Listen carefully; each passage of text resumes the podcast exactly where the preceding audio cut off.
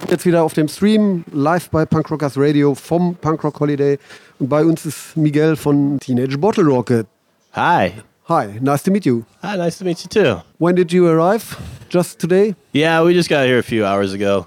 We were in Zurich last night. Huh. It's a pretty long drive. And have you been in the Soča already? Or oh yeah, that was Yes. the first thing I did. Walk down to the beach, check That's- it. You know, how, how many times uh, did you uh, have you been here right this now? uh, I think is our third, maybe fourth, third or fourth punk rock holiday. Yeah, Oh. we've done it a few times. And you enjoy it every time? Love it. I think it's honestly my favorite festival. It's definitely one of my favorite festivals. It might be number one. Oh, It's up and- there. And which one is number two? Or I don't know. Rebellion Fest in the UK is really awesome. Um, Fest in Florida is great. Punk Rock Bowling. Yeah, I don't know. Yeah. There's a lot of cool ones, right? did, did you like SBÄM Fest? Absolutely, man. You know, I think we did the very first SBÄM Fest, and then we played it again this year. It's cool. Yeah. It's cool seeing how it's growing, and like, yeah, it's really fun. Okay. And um, are you ready for a short game? Something like a game? Okay. So Let's play we, a game. we got we got some some cards. All right. Card, cards with beginnings of sentences, and you read it, and you complete Finish it. the sentence. Finish the sentence, and you do as, as much as you like. All right, let's knock a few. If out. you don't want to answer a question, you skip it. Yes, something like this. cool. All So- right, I'm ready. Yes, thank you. you ready? We are ready. Okay. For me, Punk Rock Holiday is one of the best festivals in the world, I think. We play a lot, and this one totally rules.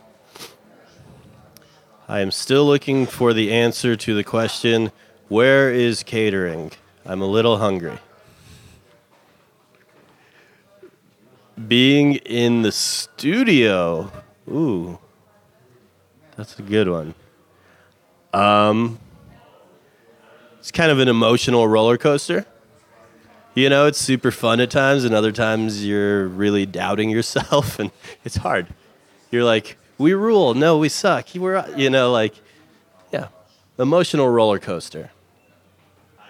If I was a drink, I would be a vodka soda with a squeeze of lime. Just boozy enough, but also kind of refreshing acoustic punk exists? Question mark. oh, the worst thing that happened at a show was I uh, when I was a teenager, one of our shows or just any show. Okay, when I was a teenager, I went and saw the Aquabats, and uh, you know it's kind of like a kid-friendly show this drunk guy jumps on stage, rips down his pants and underwear, and like his dick's just hanging out. And the show kind of stops, and everyone's like, "What's going on?" The guy backflips into the crowd with his pants off. Everyone moves out of the way because no one wants to like get hit. He drops on his head and like knocks himself unconscious. Ooh, I will never finish this sentence.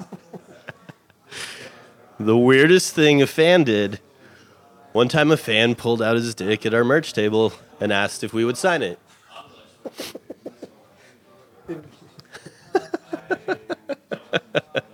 Did he, did he get an erection or? No, no, no. no. He just pulled it out soft. it's like lucky we've got short names, I guess. um, listen to punk rockers radio because they're working their asses off to do something cool. So check it out. Ah, here we go. The Ramones are the absolute best band of all time. And if you don't think so, you are wrong. Okay, if so, you like the Ramones, and I've got some Yeah. special thing. Greatest band of all time. Okay, so I've got another project. It's called Remotree. Ray did it already Oh. some years ago, and um, I would like you to choose one of these lyrics. They are all in here, and choose one and read the lyrics. Okay. And um, maybe you introduce yourself shortly because I um, put it on a website called moetry.net. What's the one the least people have done? Oh, the, Oh, Too Tough to Die. Too Tough to Die, by the way, I think is grossly an underrated record. It's Yeah. fantastic. so maybe you do, will do it. Green from You just want me to read any lyrics or the whole thing? the whole thing. Oh, man. This sounds hard. Maybe you take a shorter one.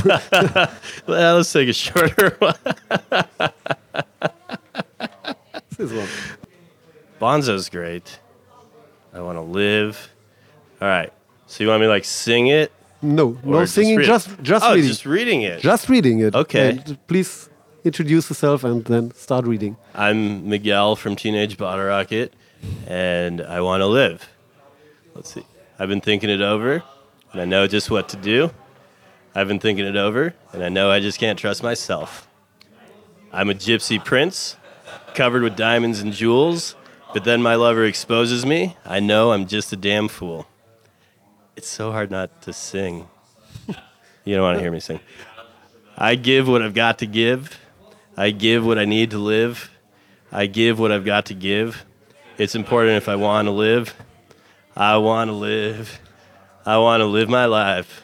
I want to live. I want to live my life. As I load my pistol of fine German steel, I never thought I'd be so down and out having my last meal. But I know I can do it. It just took a few years. As I execute my killer, the morning is near. Do you, Thank you. do you ever have anyone that gets like really poetic with it or really like William Shatner like Oh, so there are some some people. Yeah. Completely different. Obviously- Thank you so much. yeah man Thank you for your time.